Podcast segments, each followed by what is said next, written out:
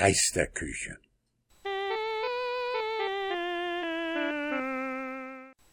Ein Sigrist hatte einen Sohn, der war so wild und unbändig, dass der Vater mit sich zu Rate ging, wie er seinen Übermut dämmen könnte. Fürs Erste stellte er einen Strohmann in den Kirchturm und schickte dann den Knaben bei Nacht in den Turm hinauf, noch die Uhr aufzuziehen.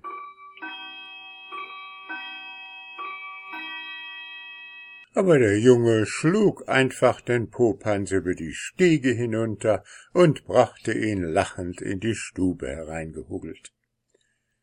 Da merkte der Vater, hier müsse man etwas Klügeres tun, und er ließ ihn das Schneiderhandwerk lernen, um ihn in die Fremde zu schicken, damit er sich hier die Hörner abstoße. Der Junge blieb aber der gleiche, auf seiner Wanderschaft wollte er einst mitten im Wald in einem einsam liegenden Häuschen übernachten, aber niemand öffnete. Da brach er zuletzt die Tür auf und ging hinein. Kein Mensch war drinnen, doch brannte auf dem Tisch ein Licht. Während er sich's darin bequem machte, kamen zwei Männer in die Stube getreten, die ihn eine ganze Zeit anstarrten, dann aber nach kurzem Gespräch ihm gestanden, das Haus habe gar keinen Herrn mehr, denn es sei gespenstisch. Ihnen aber diene dies dazu, ihre Diebereien hier verbergen zu können. Als der Geselle nun Näheres wissen wollte, da vernahm er, eine weiße Frau hüte hier einen Schatz, und erscheine regelmäßig um die Geisterstunde. Nun verbündeten sie sich zu dritt, heute diesen Schatz zu heben. Aber bis Mitternacht war es noch lange.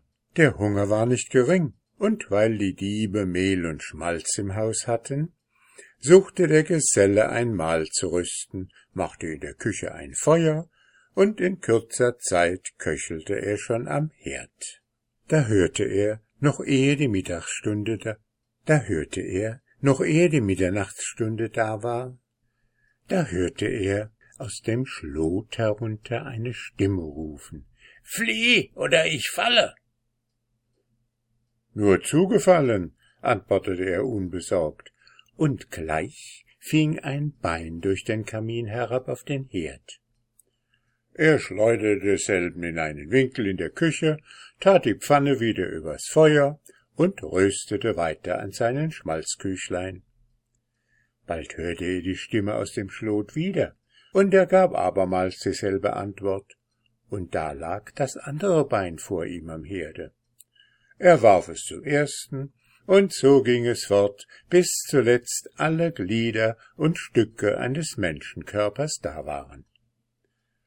Sobald er auch den Kopf zu den übrigen Teilen geworfen hatte, fügte sich alles zusammen, ein großer Mann richtete sich hinten in der Küchenecke auf und trat zu ihm heran. Der Bursche fragte ihn höhnisch, wo er denn sein Weib habe. Sie wird nachkommen, antwortete der Mann. Umso besser, sagte der Geselle, setzt sich also derweil dort in die Ecke und der Mann gehorchte, und der Geselle trug nun sein fertiges Gebäck auf. Als er mit der Schüssel über den Hausgang in die Stube gehen wollte, kam ihm eine schneeweiße Frau entgegen. Aha, dachte er, das ist wohl diejenige, welche hier den Schatz hütet. Nun ja, so mag sie vorderhand zu Tisch kommen und ihren Mann, der dort im Winkel sitzt, mit hereinbringen. So ging er mit der Schüssel voran in die Stube, und das Paar folgte ihm. Alle saßen zu Tisch, jedoch wollten die Geister nichts genießen.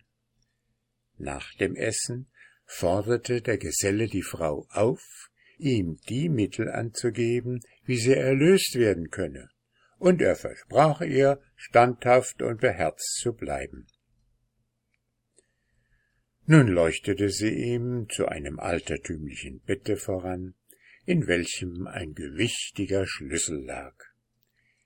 Dieser passte im Hauskeller zu einer Eisentür, und nach dreimaligen Umdrehen ging das Schloss auf. Die Frau trat mit dem Licht hinein. Da erblickten sie im Gewölbe einen Hahn mit feurigem Kamm, der sich auf dem Rücken eines gewaltigen Zottelhundes ausspreizte. Der Hund aber kauerte knurrend auf einer großen Kiste, während der Hahn dazu krähte, dass er sich selber fast überpurzelte. Der Schneider ließ sich von all dem nicht dumm machen. Aller Grimassen ungeachtet verscheuchte er zuerst die Ungetüme und schloss, sobald sie zum Keller draußen waren, die Türe zu.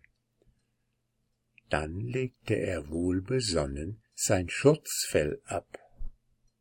Mit dem zweiten Schlüssel, den ihm die weiße Frau gab, öffnete er die Kiste, und die war bis oben voll Gold.